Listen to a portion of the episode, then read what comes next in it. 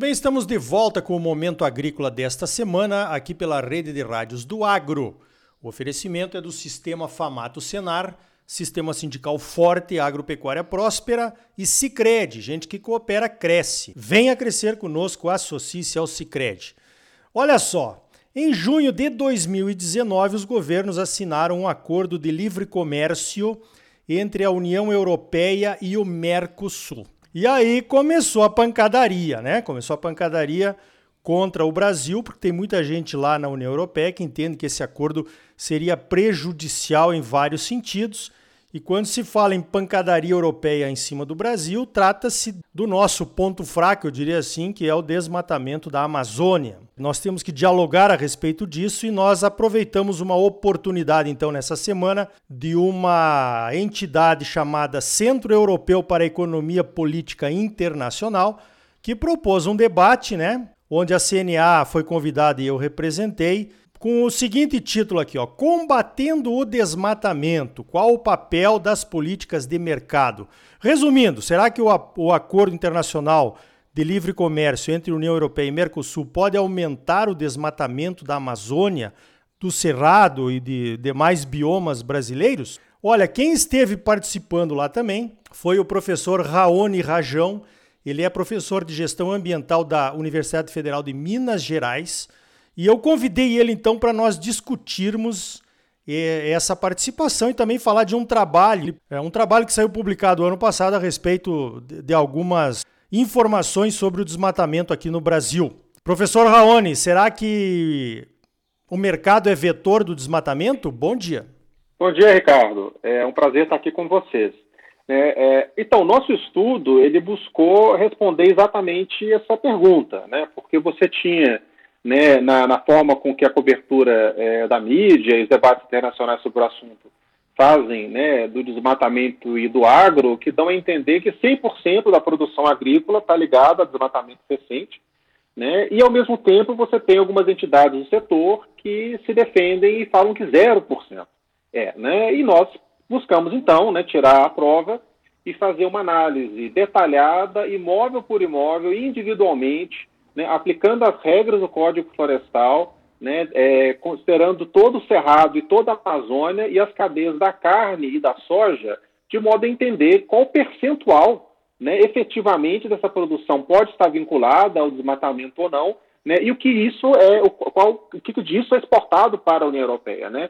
E, e nós observamos que, na verdade, como não é 100% né, que está é, vinculado, é, é, pelo contrário, de certa forma, até tivemos uma, uma surpresa, a meu ver, relativamente positiva. A gente viu que é uma minoria né, é, da produção que está vinculada ao desmatamento, mas que não deixa de ser algo que nós temos que, que avançar num dever de casa. Né? Então, nós vimos que cerca de 20% né, é, da produção de soja na Amazônia e no Cerrado é, acontece em imóveis rurais, que é, na área do imóvel aconteceu algum tipo de desmatamento né, acima de 6 hectares, que vai contra as regras é, do Código Florestal, né, e uma percentual similar também com relação à pecuária. Né? E o que nós vimos também é que esse desmatamento, essa área desmatada ilegalmente, ela está concentrada em uma percentual muito pequena de produtores. Né? 2% dos produtores são responsáveis aí por é, mais de 62% do desmatamento ilegal acontecendo nos dois biomas. Daí inclusive, a ideia do artigo. Né? O título do artigo é Maçãs Podres do Agronegócio, que é aquela ideia da expressão né? que, o, que uma maçã podre estraga o cesto. Né? E, e, de certa forma, chamando a atenção que, infelizmente, são esses poucos indivíduos que acabam trazendo a má fama para todo o setor, né? de maneira injusta. Sim, positivo. Eu concordo, né, que nós temos que realmente acabar com esse desmatamento da Amazônia o quanto antes. Mas temos que lembrar aí que nos últimos 20 anos nós passamos por diferentes governos com tendências políticas contrárias, muitas vezes, né? Que não conseguiram resolver o problema. E a gente está na espera aqui, como produtor, que a gente consiga retirar esse desmatamento ilegal, enfim, dessa cadeia de produção que, que, da soja, da, da pecuária de corte, que cada vez mais são mais importantes para a economia brasileira. Agora, a gente enxerga, a gente vê, né, professor Raoni, que os europeus têm uma certa preocupação muito grande a respeito da produção brasileira, porque a gente consegue colocar produto lá na Europa com, com preços muito mais baratos do que o custo de produção dos produtores europeus, né? Que são movidos a subsídios. Na sua opinião, e que, que nós vimos ali no debate, se isso tem a ver com essa questão de ficarem só apontando o dedo para os nossos problemas sem enxergar a nossa sustentabilidade crescente nos últimos anos?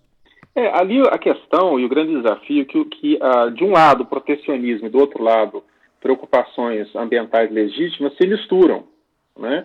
E isso acaba, de certa forma, tornando o debate muito mais complexo. Né? É, o que você tem ali na prática, na verdade, é um, é um conjunto heterogêneo de atores. Estão fazendo aqui uma, uma, uma, um resumo bastante é, grosseiro. Né? De um lado, você tem, por exemplo, a Alemanha, né, que normalmente é bastante favorável ao acordo por dois motivos. Primeiro, porque tem interesse né, em exportar para o Brasil, principalmente maquinário, que vai ser a grande vantagem, inclusive, desse acordo para o Brasil, né, porque ele vai poder é, é, avançar numa reindustrialização a partir né, de, de, importações a um custo menor.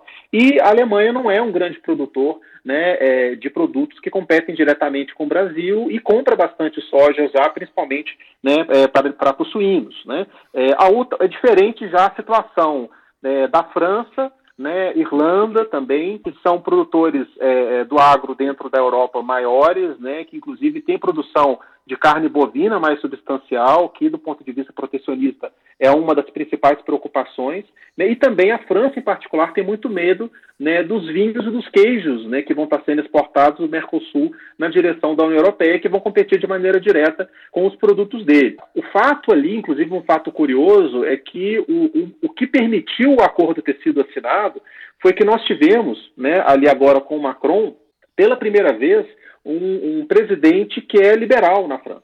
Né? Então, ele pelo menos ele não impediu, que foi a posição histórica da França, que o acordo avançasse, isso permitiu que, inclusive, ele fosse assinado. Só que, e aí entra outra questão, né? É, é, nós temos aí um calcanhar de Aquiles enorme, né? Apesar de, de termos uma, uma, porção do agro realmente que se esforça muito na direção da sustentabilidade, e aí, inclusive, coloco, né, a minha família, a gente produz queijo aí há várias gerações em Minas, numa, numa, numa propriedade rural, é, existe aí né, esse problema dentro dessas, dessas chamadas maçãs podres que colocam o Brasil como o país que mais desmata no planeta e que está perdendo mais rapidamente não só a Amazônia, mas também o Cerrado. Isso cria uma fragilidade muito grande. Né? Isso faz com que os, esses argumentos sejam misturados né? e, inclusive, essa nossa fraqueza seja mobilizada para poder tentar derrubar o acordo como um todo.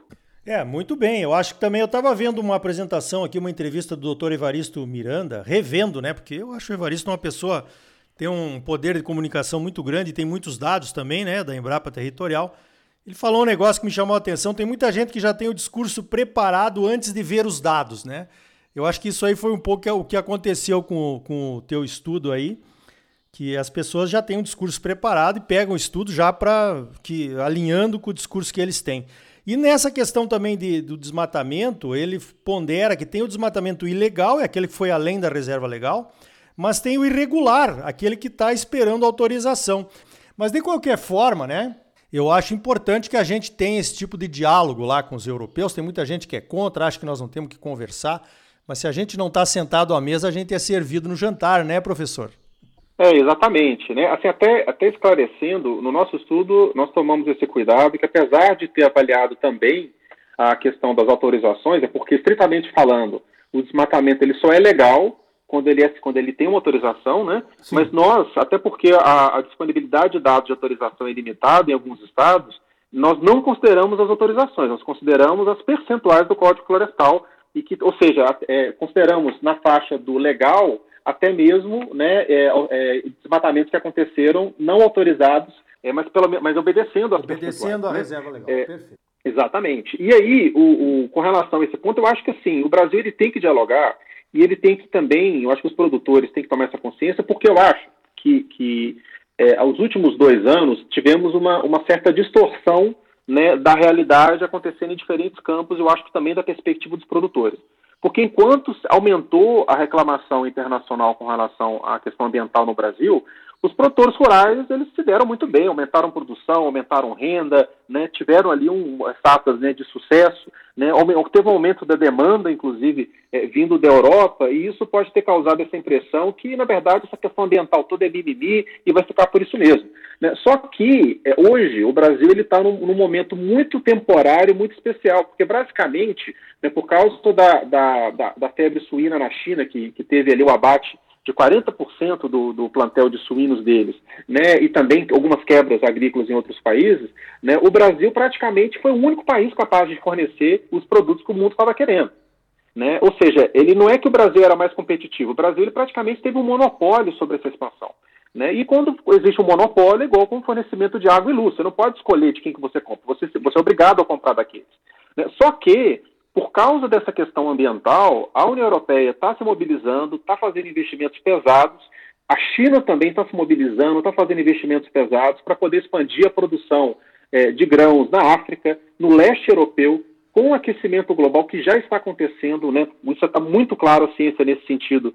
O leste europeu, principalmente a Rússia, está se tornando mais favorável aos grãos né? Então, isso significa que daqui a, a, a 10 anos, a 20 anos, né, o, quando vai ter uma oferta maior de produtos agrícolas, o Brasil pode ser preterido a outros países.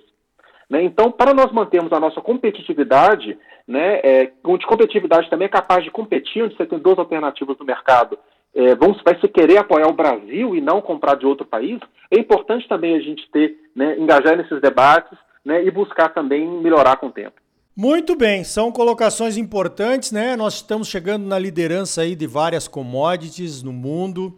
Queremos continuar assim. É evidentemente que nós não podemos passar à frente de todos, deixando nossos problemas para trás, né? Nós temos que resolver com uma necessidade ainda maior esses problemas que já nos afligem há muito tempo. Eu conversei então com o professor Raoni Rajão da Universidade Federal de Minas Gerais Professor, obrigado pela sua participação aqui no Momento Agrícola e parabéns pelo trabalho. Eu gostei da sua participação, especialmente nesse debate lá do Centro Europeu para Economia Política Internacional. Valeu? Obrigado. Eu que agradeço pela oportunidade. Grande abraço. Então tá aí, olha, não adianta tentar varrer problemas para debaixo do tapete, né? Principalmente quando se está na vitrine da liderança, com todos olhando para você, procurando por bons e maus exemplos, né? Também não adianta fugir do diálogo, do debate, principalmente quando temos muito mais pontos positivos para mostrar do que pontos negativos. Então, segue o baile e que venha o diálogo. No próximo bloco, mais um episódio da série Os Perigos nos Contratos Rurais. Nós vamos falar com o professor Albenir Querubini sobre os contratos de parceria rural. E ainda hoje, o Cicred quer participar ainda mais do crédito rural, aumentando a sua carteira de empréstimos. Para saber mais, continue ligado. Voltamos em seguida com mais momento agrícola para você, no oferecimento do Sistema Famato Senar Sistema sindical forte e agropecuária próspera. E não esqueça, Sicredi, gente que coopera cresce. Associe-se ao Sicredi e venha crescer conosco. Mas agora não saia daí. Voltamos já com mais momento agrícola para você. Música